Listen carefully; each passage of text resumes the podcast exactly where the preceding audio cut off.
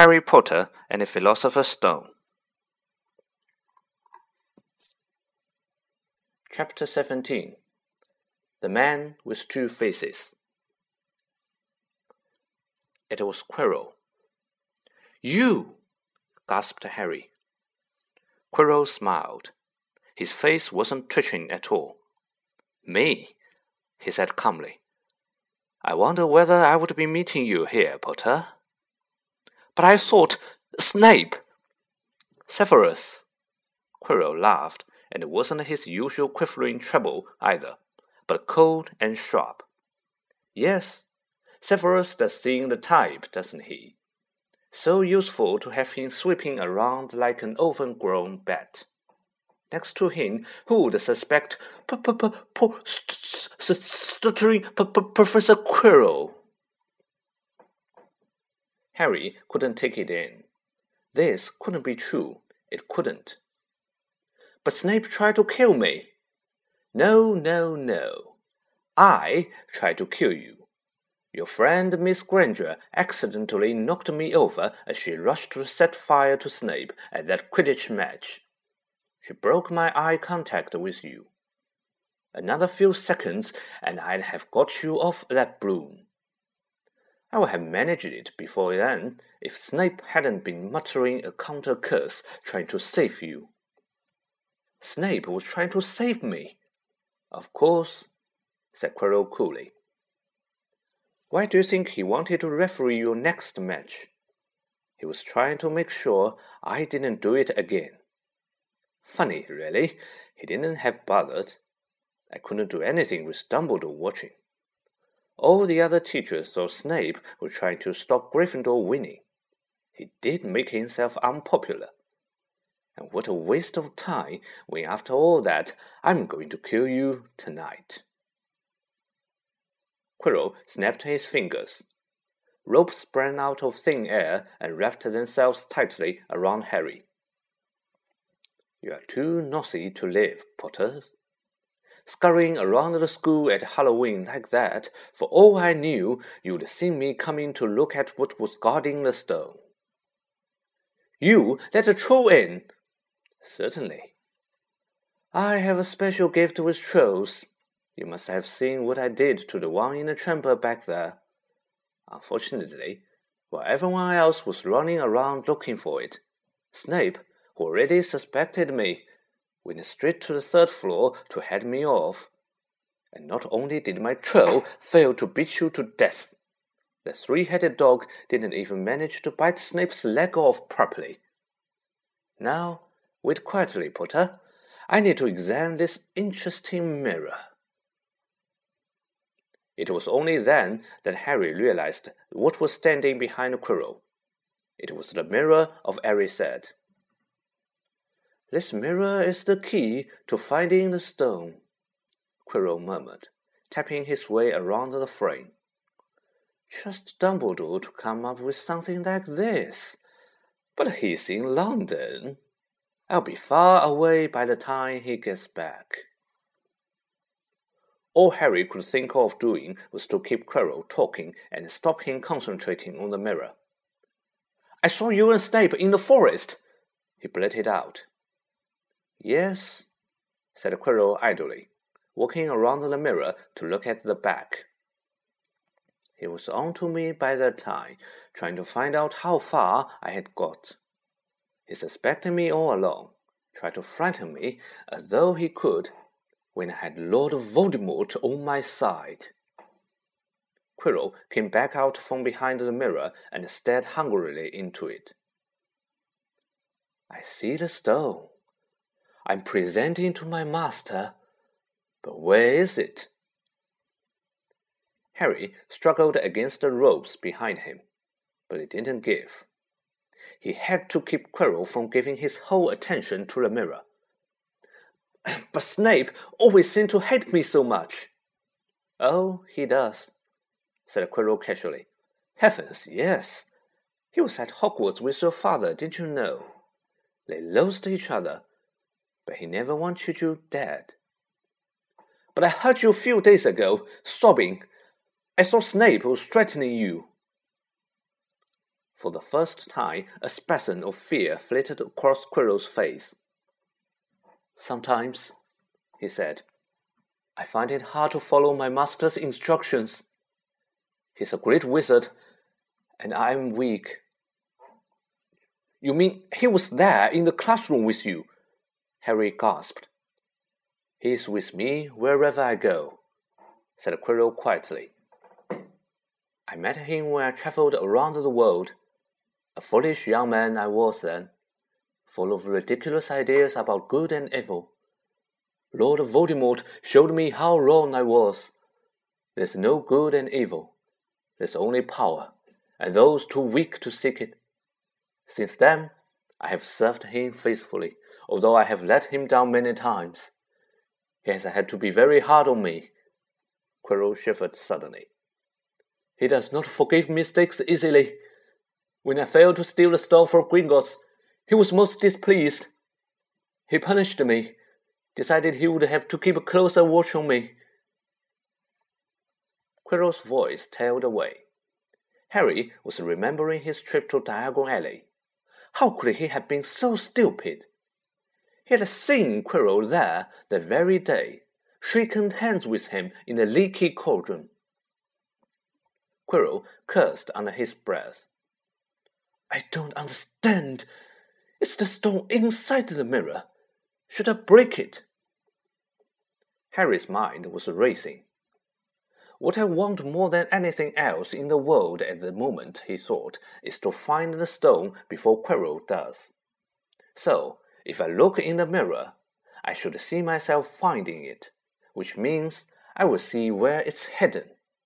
But how can I look without Quirrell realizing what I'm up to? He tried to edge to the left, to get in front of the glass without Quirrell noticing but the ropes around his ankles were too tight. He tripped and fell over. Quirrell ignored him. He was still talking to himself. What does this mirror do? How does it work? Help me, master! And to Harry's horror, a voice answered, and the voice seemed to come from Quirrell himself. It's the boy! It's the boy! Quirrell rounded on Harry. Yes, Potter, come here. He clapped his hands once, and the ropes binding Harry fell off. Harry got slowly to his feet. Come here, Quirrell repeated. Look in the mirror and tell me what you see. Harry walked towards him. I must lie, he thought desperately. I must look and lie about what I see, that's all. Quirrell moved close behind him. Harry breathed in a funny smell that seemed to come from Quirrell's turban. He closed his eyes, stepped in front of the mirror, and opened them again. He saw his reflection, pale and scared looking at first. But a moment later, the reflection smiled at him. It put his hand into his pockets and pulled out a blood red stone. It winked and put the stone back in his pockets, and as it did so, Harry felt something heavy drop into his real pocket. Somehow, incredibly, he had got the stone. Well, said Quirrell impatiently, what did you see? Harry screwed up his courage. I see myself shaking hands with Dumbledore, he invented. I, I've won a house cup for Gryffindor. Quirrell cursed again. Get out of the way, he said. As Harry moved aside, he felt the Philosopher's Stone against his leg. Dare he make a break for it? But he hadn't walked five paces before a high voice spoke, though Quirrell wasn't moving his lips. He lies! He lies! Potter, come back here! Quirrell shouted. Tell me the truth! What did you just see?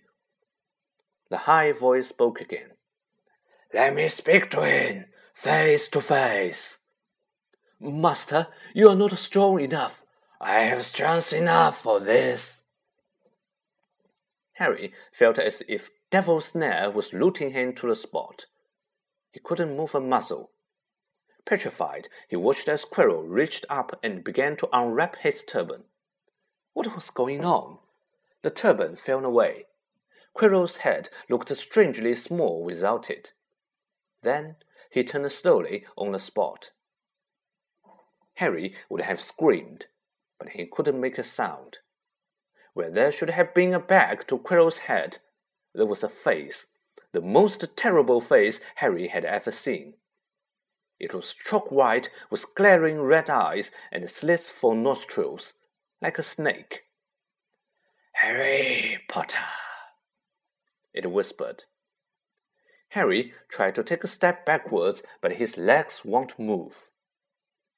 See what I have become, the face said, mere shadow and vapor. I form only when I can share another's body. But there have always been those willing to let me into their hearts and minds. Unicorn blood has strengthened me these past weeks. You saw faithful Quirrell drinking it for me in the forest, and once I have the elixir of life, I'll be able to create a body of my own.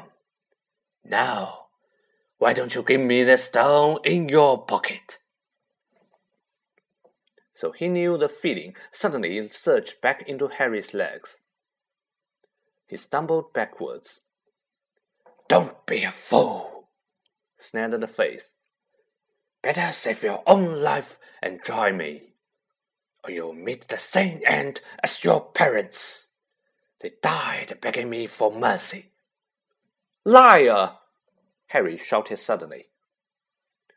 Quirrell was walking backwards at him, so that Voldemort could see, still see him. The evil's face was still was now smiling. How touching! It hisses. I always value bravery. Yes, boy, your parents were brave. I killed your father first, and he put up a courageous fight. But your mother needn't have died she was trying to protect you. Now, give me the stone unless you want her to have died in vain. Never! Harry sprang towards the flame door, but Voldemort screamed, Seize him! And next second, Harry felt Quirrell's hand close on his wrist. At once, a needle-sharp pain seared across Harry's scar. His head felt as though it was about to split in two. He yielded, struggling with all his might, and to his surprise, Quirrell let go of him. The pain in his head lessened. He looked around wildly to see where Quirrell had gone and saw him hunched in pain, looking at his fingers. They were blistering before his eyes. Seize him! shrieked Voldemort again, and Quirrell lunged, knocking Harry clean off his feet, landing on top of him, both hands around Harry's neck. Harry's scar was almost blinding him with pain, yet he could see Quirrell howling in agony. Master, I cannot hold him! My hands! My hands! And Quirrell, though pinning Harry to the ground with his knees, let go of his neck and stared bewildered at his own palms. Harry could see they looked burnt, raw, red, and shiny. Then kill him, fool, and be done! screeched Voldemort. Quirrell raised his hand to perform a deadly curse, but Harry, by instinct, reached up and grabbed Quirrell's face. Ah! Quirrell rolled off him, his face blistering too, and then Harry knew. Quirrell couldn't touch his bare skin, not without suffering terrible pain. His only chance was to keep hold of Quirrell, keep him in enough pain to stop him doing the curse. Harry jumped to his feet, caught Quirrell by the arm, and hung on as tight as he could. Quirrell screamed and tried to throw Harry off. The pain in Harry's head was building. He couldn't see, he could only hear Quirrell's terrible shrieks and Voldemort's yells, and other voices, maybe in Harry's own head, crying, Harry! Harry! He felt Quirrell's arm wrenched from his grasp. knew all was lost, and fell into blackness, down, down, down. Something gold was glinting just above him. The snitch! He tried to catch it, but his arms were too heavy. He blinked. It wasn't a snitch at all. It was a pair of glasses. How strange! He blinked again. The smiling face of Albus Dumbledore swam into view above him. Good afternoon, Harry, said Dumbledore. Harry stared at him. Then he remembered. Sir, the stone! It was Quirrell! He's got a stone, sir! Quick! Calm yourself, dear boy. You're a little behind the times, said Dumbledore. Quirrell does not have the stone. Then who does, sir? I. Harry, please relax, or Madame Pomfrey will have me thrown out. Harry swallowed and looked around him. He realized he must be in the hospital wing. He was lying in a bed with white linen sheets, and next to him was a table piled high which looked like half the sweet shop. Tokens from your friends and admirers, said Dumbledore, beaming.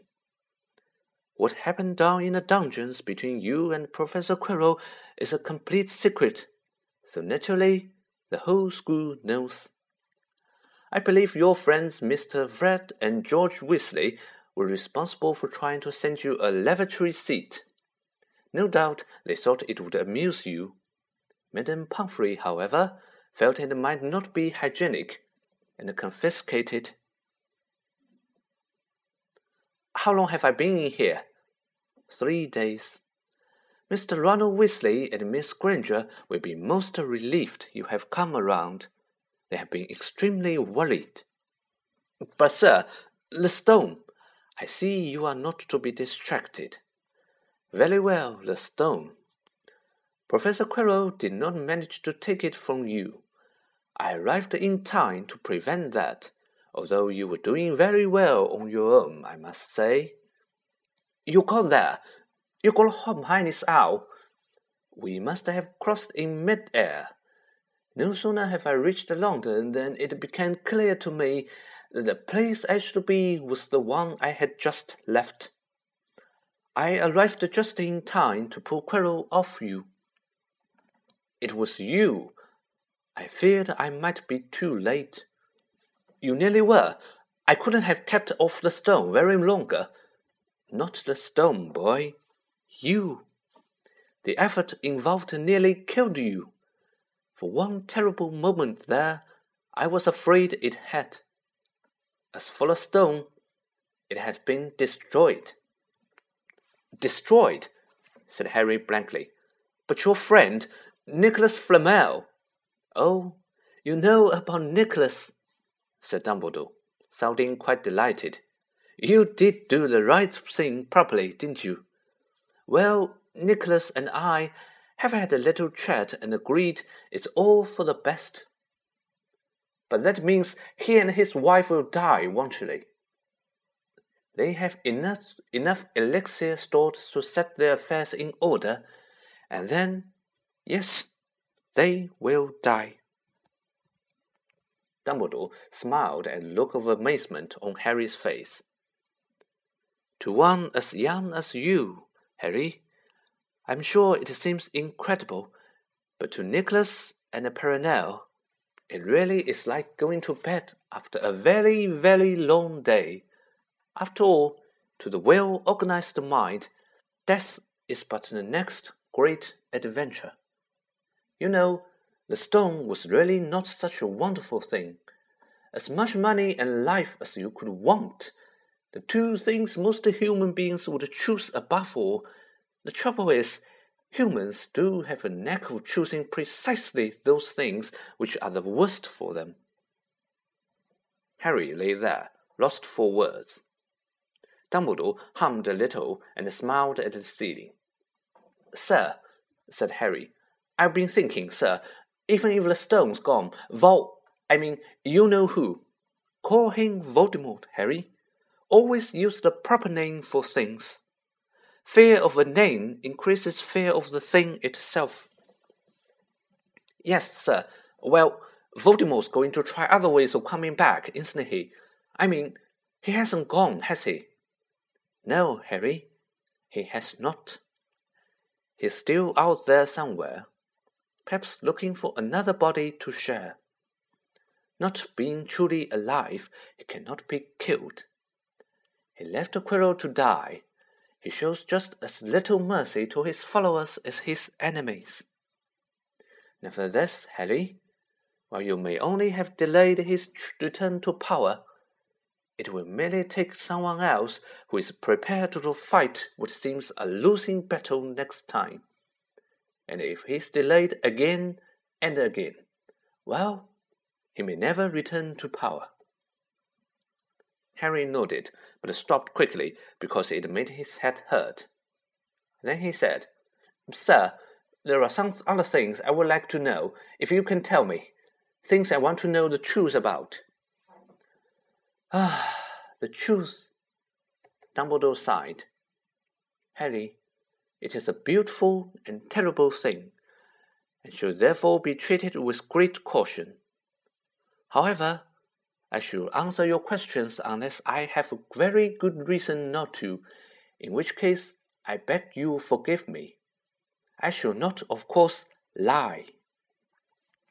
Well, Voldemort said he only killed my mother because she tried to stop him killing me. But why would he want to kill me in the first place? Dumbledore sighed very deeply this time. Ah, Allah, the first thing you ask me, I cannot tell you. Not today, not now. You will know one day. Put it from your mind for now, Harry. When you are older, I know you hate to hear this. When you are ready, you will know. And Harry knew it would be no good to argue. But why couldn't Quirrell touch me? Your mother died to save you. If there's one thing Voldemort cannot understand, it is love. He didn't realize that love, as powerful as your mother's, for your leaves its own mark. Not a scar, no visible sign, to have been loved so deeply, even though the person who loved us is gone, will give us some protection forever. It is in your very skin, Harry. Quirrell, full of hatred, greed, and ambition, sharing his soul with Voldemort, could not touch you for this reason. It was agony to touch a person marked by something so good. Dumbledore now became very interested in the bird out on the window sill, which gave Harry time to dry his eyes on the sheet. When he had found his voice again, Harry said, And the invisibility cloak, do you know who sent it to me? Ah, your father happened to leave it in my possession, and I thought you might like it. Dumbledore's eyes twinkled. Useful things your father used it mainly for sneaking off to the kitchens to steal food when he was here. And there's something else. Fire away. Quirrell said Snape. Professor Snape, Harry? Uh, yes, him. Quirrell said he hates me because he hated my father. Is that true? Well, they did rather detest each other, not unlike yourself and Mr. Malfoy, and then your father did something Snape could never forgive. What? He saved his life. What? Yes, said Dumbledore dreamily. Funny the way people's mind works, isn't it? Professor Snape couldn't bear being in your father's debt. I do believe he worked so hard to protect you this year because he felt that would make him and your father quits. Then he could go back to hating your father's memory in peace. Harry tried to understand this, but it made his head pound. So he stopped. And, sir, there's only one more thing. Just the one. How did I get the stone out of the mirror? Ah, now, I'm glad you asked me that. It was one of my more brilliant ideas, and between you and me, that's saying something. You see, only one who wanted to find the stone, find it, but not use it, would be able to get it. Otherwise, they would just see themselves making gold or drinking elixir of life. My brain surprises even me sometimes. Now, enough questions. I suggest you make a start on these sweets. Ah, Bertie Bott's every flavor beans. I was unfortunate enough in my youth to come across a vomiting flavored one, and since then I'm afraid I've rather lost my liking for them. But I think I'll be safe with a nice toffee, don't you? He smiled and popped the golden brown bean into his mouth. Then he choked and said, Ah, earwax.